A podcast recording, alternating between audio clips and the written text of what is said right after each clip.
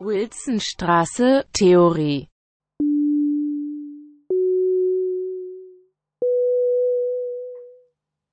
Kommen wir nun zum zweiten Teil der Vorlesung, der sich mit der Frage der Nachahmung in Platons Buch Politeia, deutsch Der Staat, beschäftigt. Der Text entstand in der Mitte der 70er Jahre des 4. Jahrhunderts vor Christi, also in der Zeit 380 bis 370 vor Christus Geburt. Politeia handelt von einem idealen Staat und wie er verwirklicht werden könnte. Es ist somit eine Art Regelwerk für die politische Organisation. Fragen der Gerechtigkeit und der politischen Lebensführung werden verhandelt und vor allem die Kunst des Regierens ist zentral. Der Staat ist also, und das mag vielleicht erstmal in einer Vorlesung zu ästhetischen Konzepten verwundern, eine politische Philosophie, jedoch eine, in der die Frage der Nachahmung an zentraler Stelle auftaucht. Die Form des Textes ist dialogisch. Es ist ein Gespräch zwischen sieben Personen, wobei der wohl wichtigste dabei Sokrates ist. Insgesamt besteht der Text aus zehn sogenannten Büchern, die als Kapitel des Gesamttextes dienen. Der Begriff der Mimesis wird an zwei Stellen diskutiert. Zunächst in Buch 2 und 3, später noch einmal in Buch 10. In der ersten Stelle geht es um die Mimesis als eine politische Frage und eine Frage der Wahrheit. Die zweite Stelle, also Buch 10, geht dabei der Frage der Mimesis als Darstellung nach. Ich werde in diesem Abschnitt der Vorlesung vor allem die beiden Abschnitte aus Platons Buch vorstellen. Im nächsten Abschnitt dann werde ich ausführlicher auf die Implikationen für Platons Theorie der Mimesis als auch ihre politische Dimension eingehen. Beginnen wir also mit der ersten Stelle, Buch 2 und 3.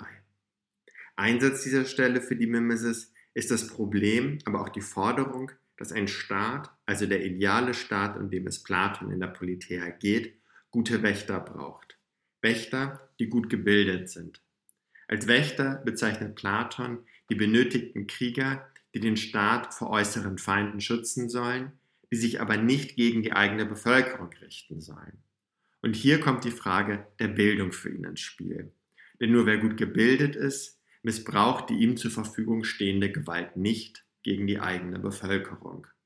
Platon schreibt dazu, ihr findet das Zitat auf Folie 7, es ist der Vers 376c, also philosophisch mutvoll, schnell und stark muss von Natur aus der sein, der ein guter und tüchtiger Wächter des Staates sein soll. Zitat Ende. Philosophisch, mutvoll, schnell und stark. In diesen Eigenschaften gilt es also, die Wächter auszubilden. Denn auch wenn Platon schreibt, dass diese Eigenschaften von Natur aus existieren sollten, so geht er auch auf jene Weisen ein, wie diese durch Erziehung trainiert werden können. Dafür braucht er eine Erziehung, die Gymnastik und musische Bildung, die Dichtung, Tanz und Lied umfasst. Die Dichtung nimmt dabei einen zentralen Stellenwerk ein und mit ihr kommt für Platon auch die Mimesis ins Spiel. Mittels Dichtung wird von Göttern und ihren Geschichten erzählt, von moralischem Handeln, von Werten und von Tugenden. Und so braucht es neben guten Wächtern auch guten Geschichtenerzähler, die diese erziehen. Doch was zeichnet einen guten Geschichtenerzähler aus? Für Platon vor allem, dass sie nicht von menschlichen Lügen erzählen, also von Betrug, von Wort- und Ehebruch, sondern dass die erzählten Geschichten von Wahrheit handeln. Denn, so argumentiert Platon, wenn die Götter nicht lügen, und das können sie nicht, dann sollte es für die Menschen, dann sollten es die Menschen auch nicht. Und er schließt sein zweites Buch mit den Sätzen, ihr findet sie wieder auf Seite 8 der Folien oder im Abschnitt 383c in der Politeia. Sagt einer derartiges von den Göttern, also dass diese lügen würden, dann werden wir ihm mit Entrüstung entgegentreten und ihm keinen Chor gewähren. Auch werden wir nicht dulden, dass die Lehrer bei der Erziehung der Jugend davon Gebrauch machen, sofern unsere Wächter gottesfürchtig und göttlich werden sollen, soweit es einem Menschen nur irgend möglich ist. Zitat Ende. Die Geschichten, mittels derer die Wächter erzogen werden, sollen also von der Tugendhaftigkeit handeln, die sich an dem Verhalten der Götter orientiert. Schnell kommt in Bezug zu diesem Erziehungsmodell die Frage auf, ob es nicht möglich, ja vielleicht sogar notwendig wäre, jemanden, um ihn zur Tugendhaftigkeit, beispielsweise zur Ehrlichkeit zu erziehen, es nicht sinnvoll sei, von Lügen und Verrat zu erzählen, gerade um ihn davon abzuhalten. Und es ist genau diese Frage, die für Platon den Anlass bildet, zwei Weisen der Rede, die darstellende und die imitierende einzuführen und damit die Frage der Mimesis zu behandeln. In der ersten, der darstellenden Rede, so schreibt Platon, bleibt der berichtende Redner als solcher sichtbar. Er hält sich nirgends mit seiner Person hinter dem Berg. So schreibt er im dritten Buch, Vers 393d. In der imitierenden Rede jedoch werden die Personen und Szenen, über die berichtet wird, theatralisch imitiert. Sie werden die Aussagen in der Ich-Form nachgeahmt. Eine Form, die wir vor allem aus dem Theater kennen. Während die Position des Geschichtenerzählers und damit der Erzähltheit der Geschichte im ersten Fall permanent mitartikuliert wird, verschwindet der Erzähler im zweiten Fall in der Erzählung. Diese stellt ihn nicht explizit aus. Platon schreibt, dass nun eben nicht Frauen, Gottesbeschimpfer, Jammergestalten, Sklaven, Schlechte und der weiteren gespielt werden sollen. Und dennoch sieht er, und das ist das Interessante an seiner Angst vor der Nachahmung, dass trotz dieser Darstellung moralischer Verwerflichkeit wir eine solche Weise des Erzählens anerkennen würden. Ja, wir würden sie sogar bewundernswert und reizvoll finden. Und so schreibt er im dritten Buch, in Vers 398a oder für euch auf Seite 9 zum Mitlesen. Wir würden also, wie es scheint, einen Mann, der aufgrund seiner Weisheit es versteht, alle möglichen Gestalten anzunehmen und alle Dinge nachzuahmen, wenn er in unsere Stadt kommt, um seine Gedichte uns vorzutragen, alle Ehre erweisen, als einem heiligen und bewundernswerten und reizvollen Mann, ihm aber sagen, dass es in unserem Staat einen solchen Mann nicht geben und auch nicht geben dürfe. Zitat Ende. Mimesis, so zeigt sich hier deutlich, ist für Platon also gefährlich. Denn allein die nicht markierte Nachahmung, das Trugbild, führt zu unmoralischem Verhalten, ob wir wollen oder nicht. Mimesis ist hier für Platon nicht einfach nur eine Weise der Darstellung neben anderen Weisen, beispielsweise der epischen Erzählung, sie ist verbunden mit einer Wirkung. Mimetische Nachahmung wirkt, sie führt eben zu mimetischer Nachahmung. Das Nachahmen von Geschichten führt zur Nachahmung derer, die diese sehen oder hören. Und so ist die Mimesis zu bekämpfen. Und zwar genau die Mimesis von der Darstellung von ähm, schlechter äh, Handlung. Und zwar durch die markierte Wiedergabe der Erzählung in indirekter Rede, bei der, dies, bei der der Sprecher und damit die Distanz zum Erzählten aufrechterhalten bleibt und so der Exzess der Mimesis, wie Friedrich Barke es nennt, nicht wirken kann. Bevor wir nun zur zweiten Stelle kommen, an der sich Platon in der Politeia mit der Mimesis auseinandersetzt, sei noch kurz ein weiteres Zitat erwähnt, in der Platon die besondere Rolle der Musik im mimetischen Access hervorhebt. Für euch ist das zu lesen auf Seite 10 oder im Vers 401d.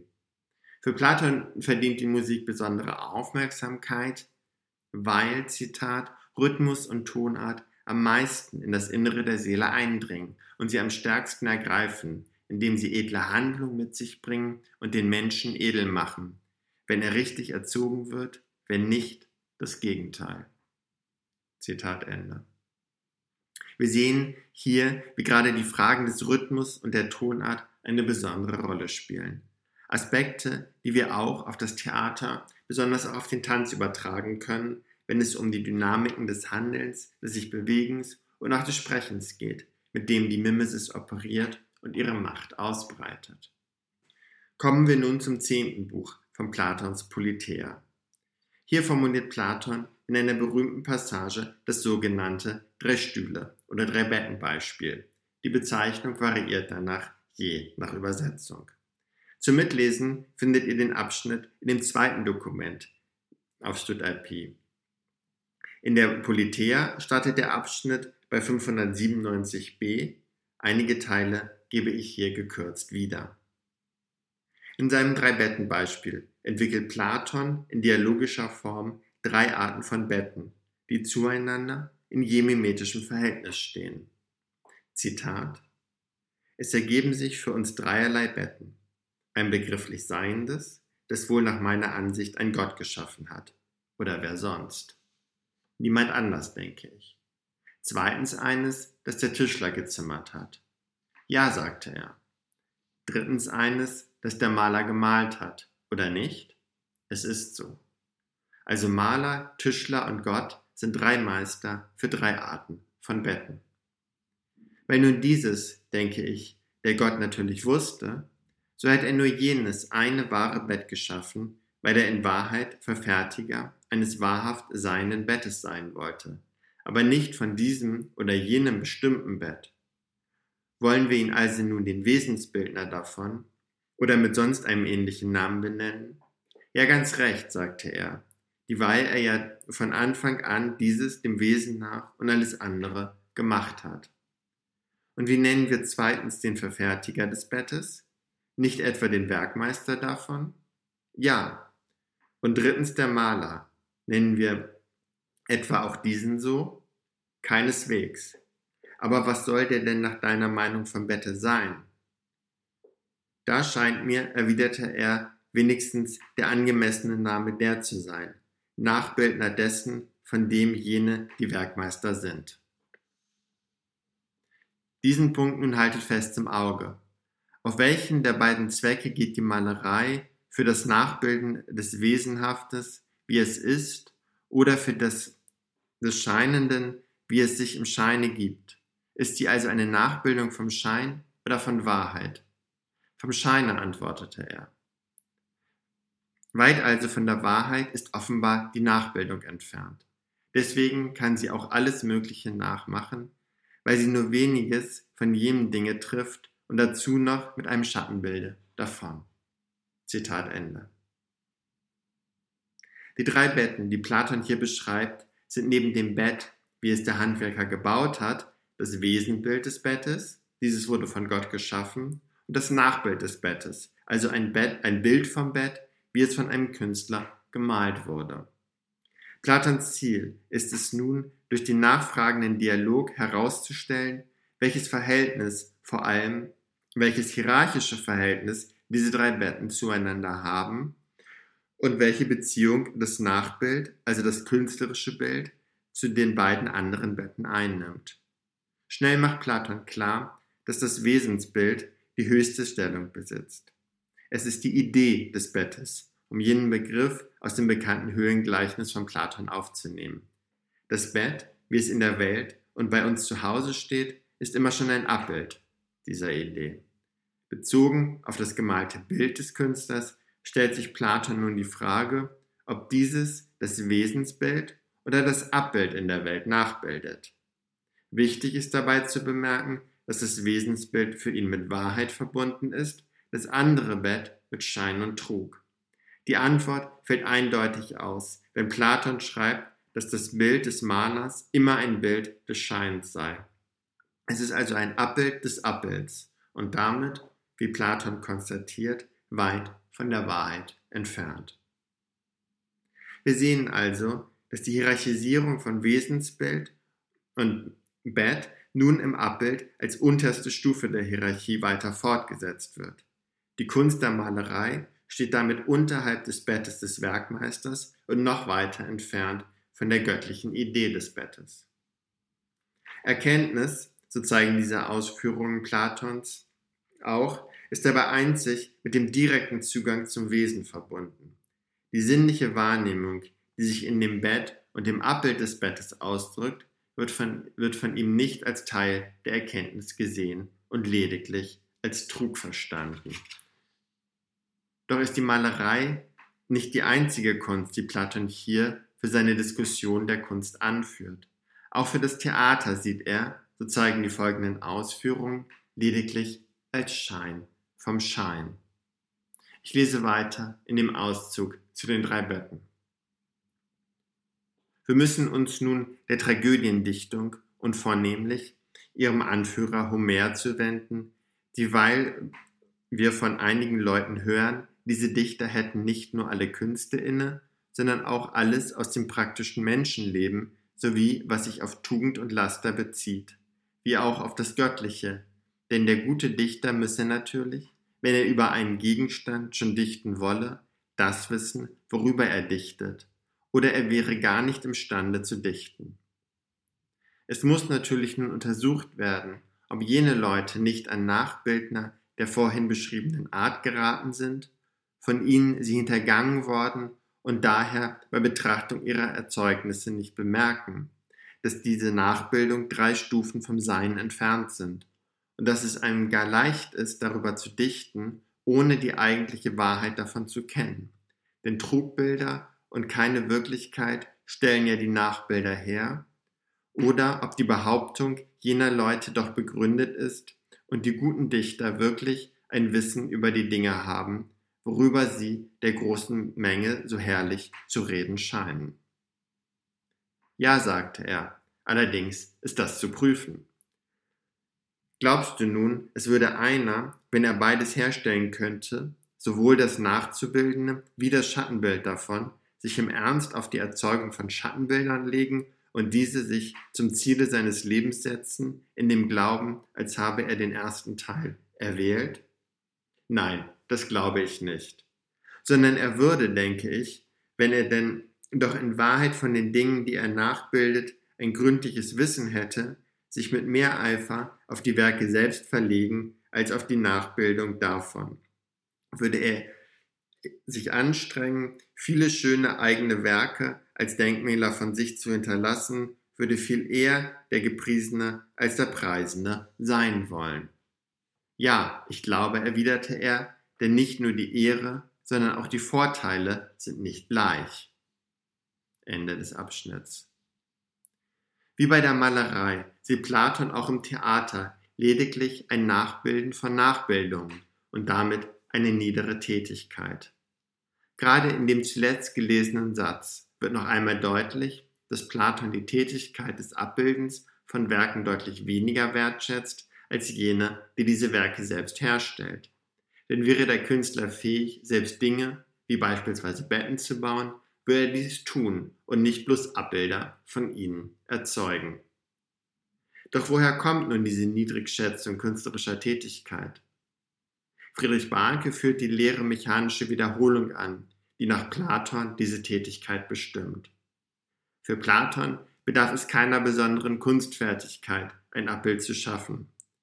Wer das richtige Gerät besitzt, sei zu Mimesis fähig.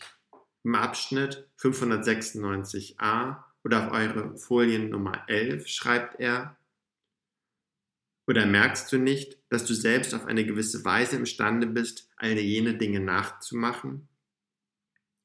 Und worin besteht denn diese Weise? fragte er. Es hat gar keine Schwierigkeit damit, erwiderte ich, sondern lässt sich vielfach und schnell bewerkstelligen. Am schnellsten wohl, wenn du einen Spiegel zur Hand nehmen und überall herumtragen wolltest. Da wirst du bald eine Sonne machen und sonstige Himmelskörper, bald dich selbst sowohl wie alle übrigen lebenden Wesen, Geräte, Gewächse, überhaupt alles eben genannter. Zitat Ende. Es bedarf somit nur eines Spiegels, um ein Abbild zu erschaffen, eine Tätigkeit, die jeder ausführen kann, der über das geeignete Medium verfügt. In dieser Allgemeinheit, als das, was jeder ausführen kann, wird die Kunst wie auch die Nachahmung zu einer minder bewertenden Tätigkeit. Wir haben also bei Platon mit zwei Diskussionen zum Mimesis zu tun. Einmal als Politik, eng verknüpft mit der Erziehung und Ausbildung der Wächter des Staates, wie sie vor allem im zweiten und dritten Buch zu finden ist, und zweitens im zehnten Buch die Ausführungen zur Kunst als Abbildung der Abbildung, die sich von dem Wesen der Dinge entfernt. Eine Diskussion, die ebenso mit der Frage der Wahrheit und der Erkenntnis verbunden ist. Im dritten Teil der Vorlesung werde ich bei Platon bleiben und nun genauer auf die theoretischen und politischen Implikationen der beiden Textstellen bei Platon für das Verständnis der Mimesis eingehen.